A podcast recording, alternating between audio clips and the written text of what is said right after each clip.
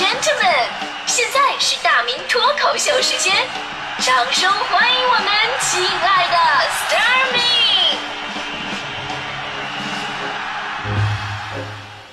好，欢迎各位来到今天的大明脱口秀，我是大明。呃，说实话呢，我就是一个天生没有什么做买卖天分的人啊。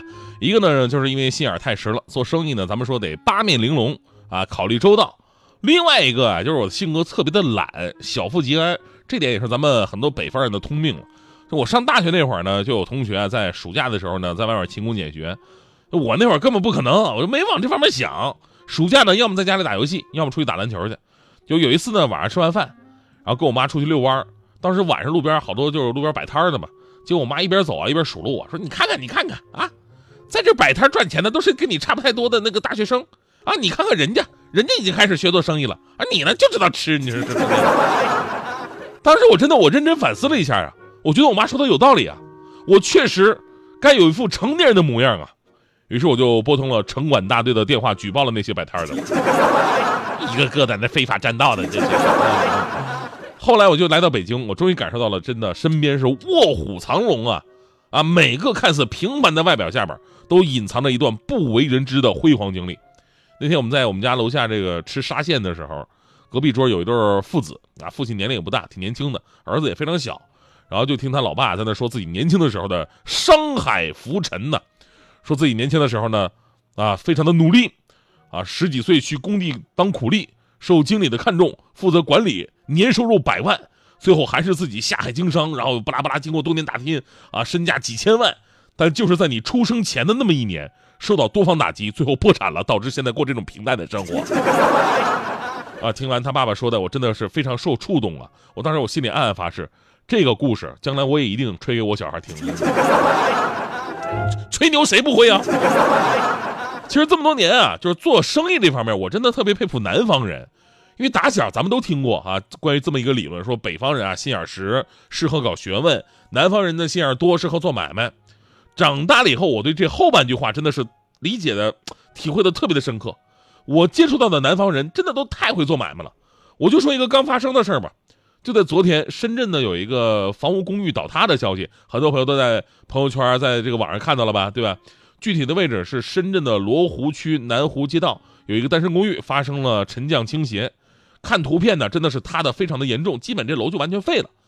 最开始大家伙担心这是居民楼啊，这得有多少人埋里边啊？还好后来得知说事发前社区工作站已经发现了地下异响，并撤离了疏散了居民，所以暂无人员伤亡。在这没人有事儿之后吧，就大家伙啊放心了啊，然后开始纷纷调侃说：“哎呀，这世界上最悲伤的事儿终于发生了，那就是房子没了，房贷还在。”总之就是各种啊调侃这个房主有多悲惨，但是昨天我温州的一个朋友群里边，大家竟然在讨论这次房主赚大了，但我还纳闷这房子都没了，上哪赚去？这不得赔死吗？啊！结果昨天晚上我看到新闻说，事发几个小时之后，迅速引发该小区房价震动，其中一套在售的八十八平房源一天之内涨价六十万，总价达到四百二十万。我一想，这什么什么套路啊？房子没了，房价竟然涨了啊！据说当时楼倒了之后吧，立马来了一堆房屋中介，开始收购小区的二手房。哎，我跟你说，这就是有商业头脑呃，跟这个商业无脑的人的一个区别。咱们看到的是，哎呀，东西坏了没了，是吧？但人家看到的是地段加拆迁款加时间。业内人士表示啊。说这个按照惯例，老旧小区如果没有学区，拆迁的补偿价格普遍高于二手房市场价。如今的房屋突然倒塌，或许将加速该小区的拆迁的进程，市场吸引力肯定是瞬间就提高了。所以这事儿呢，让我想起了在网上啊，我看到过李嘉诚说的一句话，他说：“一件衣服被我穿上了，百分之八十的人都说好看，那我一定会买；一个生意机会被我遇上了，百分之八十的人都说可以做，那我绝对不会去做。为什么？”因为我深信世界上的二八定律，为什么世界上百分之八十是穷人，百分之二十是富人？因为百分之二十的人做了别人看不懂的事儿，而百分之八十的人不会坚持正确的选择。成功只属于有远见、敢挑战、懂坚持的人。我我再说个案例吧啊，我以前在温州的时候呢，这个温州的民营经济比较发达啊，家家户户啊都跟做买卖有点关系。除了这个鞋之外啊，温州做鞋很有名是吧？呃，再了被全国人民所熟知的就是温州的炒房团。炒房团，很多朋友提这个炒房的时候就恨得咬牙切齿。但是啊，温州人非常仗义的一点就是，他们是先把自己的房子炒起来，再去炒别人的房子，就拿自己先练练手，就导致我在温州的时候就直接买不起房子。后来我一三年来北京了，北京房子又开始涨，这剧本就针对我的。我们都知道，温州人买房他不是一套一套的买，都是一层一层，甚至一栋楼一栋楼的买。这里边就涉及了我很多没有经济头脑的人一定会想到的一个问题。我们都会想，哪来那么多钱呢？啊，你跟我们的话说，一定是我我不参与啊，这我没钱买不起，是吧？但人家不会。首先呢，温州包括很多南方发达商业城市的民间借贷资本非常雄厚。温州当时民间借贷资本是六千个亿，也就是说呢，你借钱相对来说特别的容易。这也得益于南方人抱团精神比咱们北方人要强得多，他们宗族意识非常强，同宗同族同乡互相帮忙，抱团取暖。之间相互借钱比咱们容易多了，大家伙一听，哎呦，做买卖有项目，非常感兴趣，啊，也很有契约精神，钱很容易就拿出来了。咱们北方人借钱是最麻烦的，有的是不好意思借，有的是不愿意借，有的是借给你以后吧，三天两头给你催。所以呢，当时我主持一些这个那边楼盘开盘或者下定的一些活动啊，那些人都是拿着一摞身份证冲进去买的。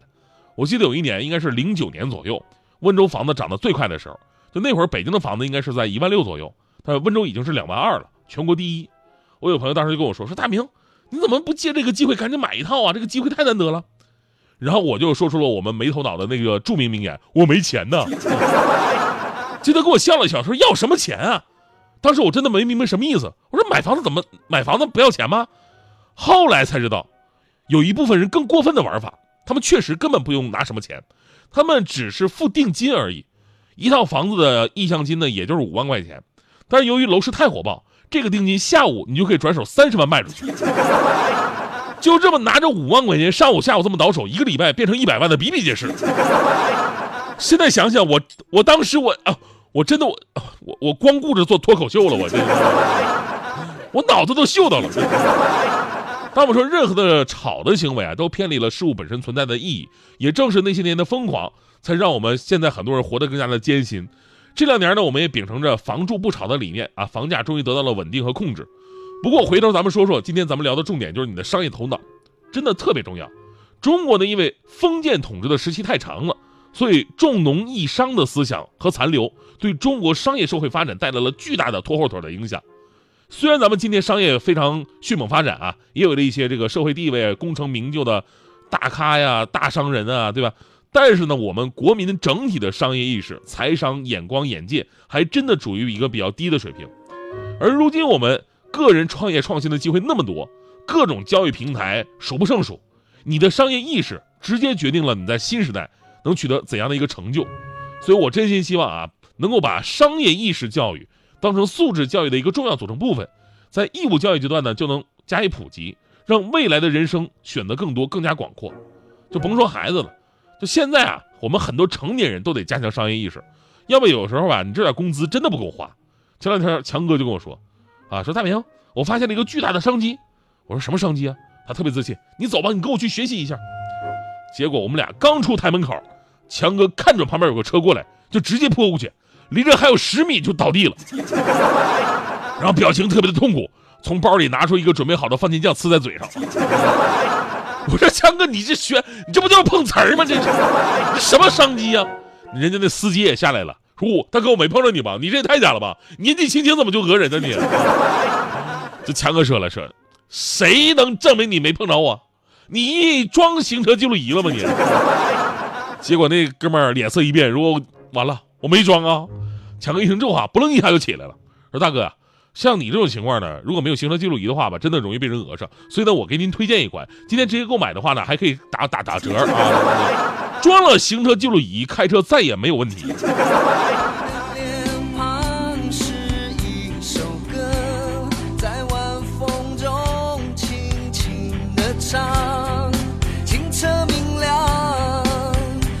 We I